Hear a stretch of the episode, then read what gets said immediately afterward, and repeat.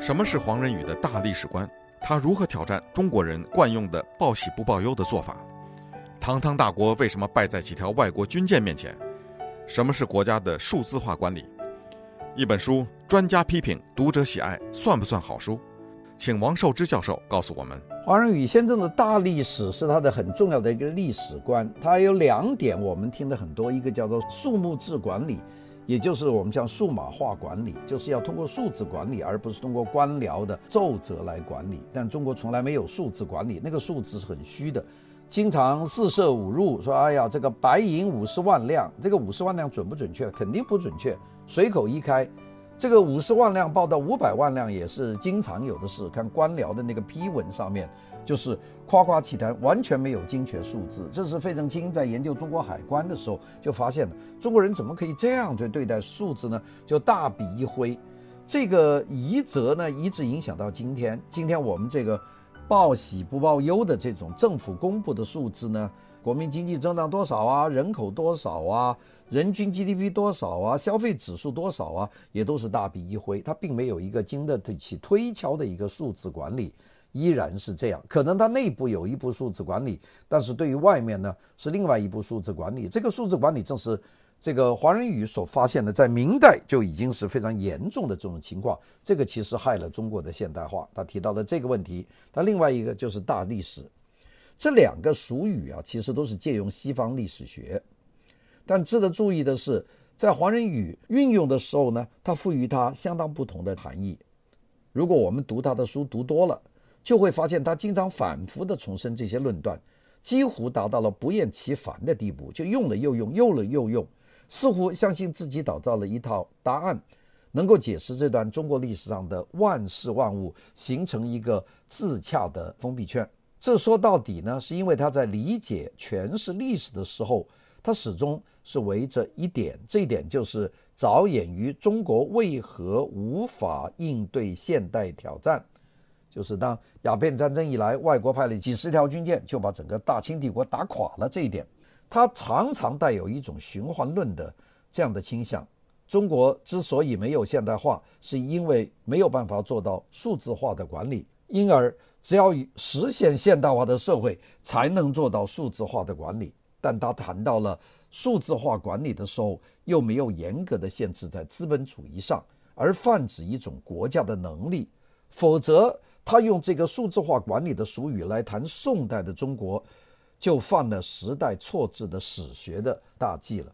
但如果说当时中国不具备这样的能力，那么正如历史学家赖建成批评的，同时的西欧国家其实也没有数字化的管理。事实上，历史上只有实现了现代化的国家才具备了这个数字化管理的能力。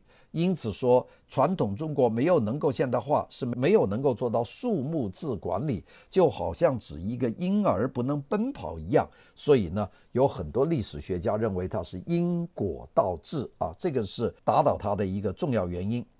第二个呢，打倒他的原因呢，是说他经常用大历史，这是他毕生坚持的立场，也就是与细分时期进行个案研究的美国学术体制。最格格不入的地方，虽然法国年鉴学派的著名史学家啊，这个叫布劳代尔，也长期倡导长时段，就是英语叫做 long de he，就是 long time 啊，或是 long during。但是呢，布莱代尔的研究的横跨度呢，通常也就是几百年的时间。更重要的是，布罗代尔的这个研究注重的是影响历史的某些结构性的。而往往是非人的因素，尤其是地理方面。因此呢，也有人批评他偏离了总体的历史，也叫我们叫 total history 这个原则。因为西方史学传统中的总体的历史，也就是我们说的 universal history 普遍史，是重将人类的历史总体纳入研究当中，但其中人类本身是主体。相比以来呢，黄仁宇呢，虽然也研究强调社会发展阶段的结构性的因素，那依然是社会结构，但是极少会讨论到地理之类的非人类的因素。他也始终关注人的命运，比方说万历十五年他就用传记的方法写了六个历史人物。近一种近年来逐渐流行的大历史，也就是我们说的 Big History，是用宇宙为界，像这个时间地图啊，这个宇宙史等等这些，往往和达尔文进化论结合，在讨论某些演变规律。和黄仁宇一样，这种研究的范式也遭到学术界的冷遇啊。我们说研究大历史，现在只有在荷兰的阿姆斯特丹大学有正式的大历史的教习，其他学校都还没有。